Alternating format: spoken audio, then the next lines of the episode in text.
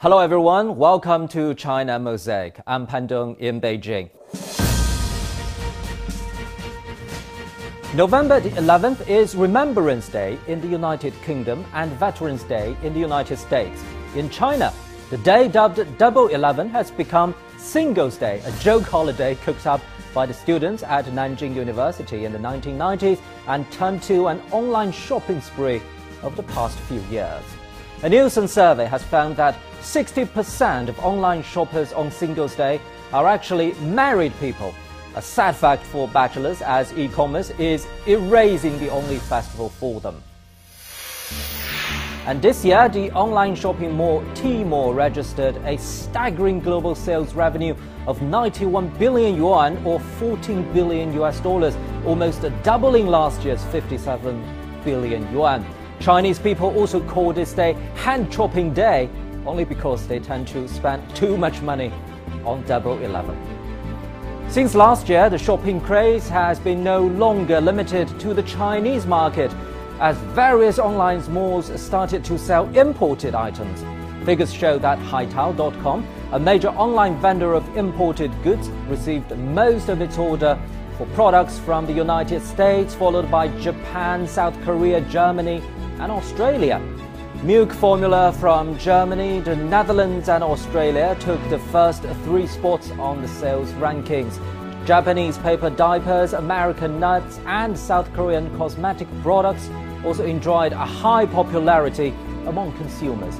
It shows that mother and child products still have a large market here in China, especially after the country abandons the one child policy.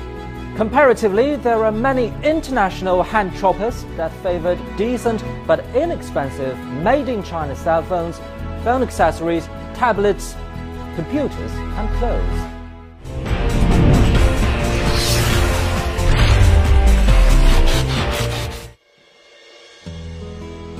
The British newspaper The Daily Telegraph commented on Double Eleven, and I'm quoting, Forget tiny little Black Friday. Here's how one retail giant has turned China's bachelor crisis into the world's biggest online shopping day of the year.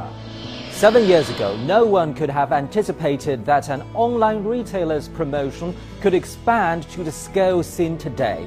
The first Double Eleven Day was staged in 2009 when the revenue for Alibaba, the parent company for online retail giant Taobao, was only 52 million yuan, or about 8.25 million US dollars. In 2009, online shopping only accounted for less than 2% of China's total spending on consumer products, and the number of online shoppers only just exceeded 100 million. However, also this year, the growth of the online shopping started to pick up steam. To accommodate the explosive growth on last year's Double Eleven, Alibaba's chairman Jack Ma for the first time put forward the company's global strategy, which was established as one of the company's three strategic pillars. On that day, US retail giant Costco's same store sales exceeded 22 million US dollars. This year, four major US department stores, namely Macy's, Bloomingdale's, Neiman Marcus, and Saks Fifth Avenue, have reached out to Tmall, joining more than 40,000 international vendors with more than 6 million kinds of products from more than 30,000 brands. In June of this year, Jack Ma published an open letter on the Wall Street Journal in which he claimed China would be the next hope for the medium and small businesses in the United States. He said Chinese consumers spent 440 billion US dollars last year, a figure expected to rise to 1 trillion by the year 2019. Amid this growth, the medium income population in China has the strongest desire to shop overseas.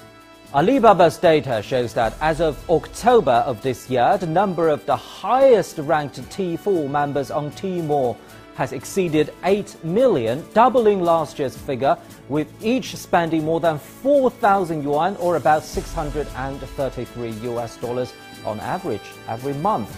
Apart from Alibaba and JD.com, almost all e-commerce platforms staged their own promotion for the Double Eleven. Amazon China's website shows that its Black Friday promotion was brought forward to Double 11 and would last throughout November. The annual Double 11 is not only a feast for Chinese consumers now, but also something that attracts the world's attention. And that's it for this edition of China Mosaic. I'm Pan Deng in Beijing. Bye bye.